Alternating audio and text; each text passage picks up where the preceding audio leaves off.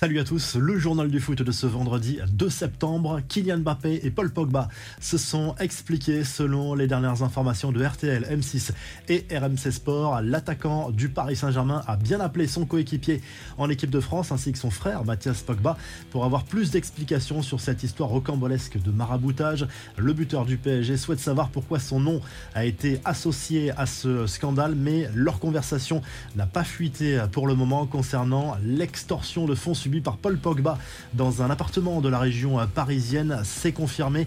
Il aurait bien eu lieu à la veille d'un rassemblement de l'équipe de France en mars dernier. Des individus cagoulés et armés ont bien menacé Paul Pogba avec euh, des armes et lui ont demandé 13 millions d'euros pour euh, l'avoir protégé sur les 13 dernières années.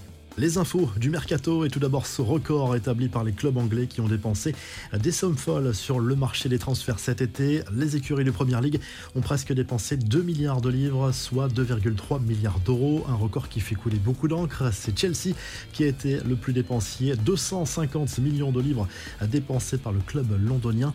La dernière journée du mercato a été agitée pour le PSG. Abdou Diallo a rejoint Leipzig, Kurzawa jouera désormais à Fulham, Gay est retourné à Everton et Drexler tente le pari du Benfica Lisbonne. Carlos Soler est venu renforcer le milieu de terrain parisien.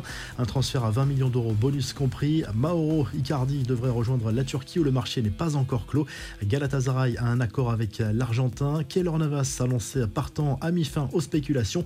Le gardien costaricien ne rejoindra pas le Napoli. Il reste à Paris.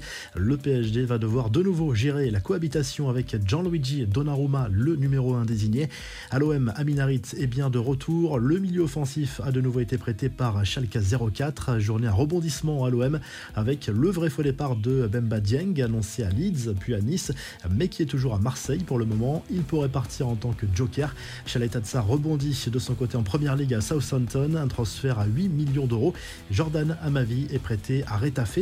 Du côté de la première ligue, le milieu de terrain Arthur débarque à Liverpool, un prêt payant de 4,5 millions d'euros de la part de la Juve.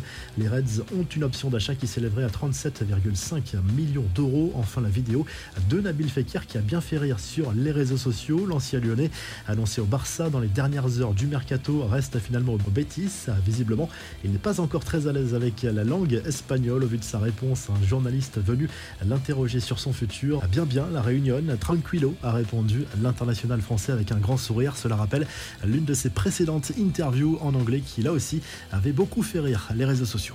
On passe aux infos en bref. Manchester United poursuit sa bonne série. Troisième victoire de suite en première ligue. Toujours sans Cristiano Ronaldo au coup d'envoi. Les Red Devils sont allés s'imposer 1-0 chez la Lanterne Rouge Leicester lors de la cinquième journée.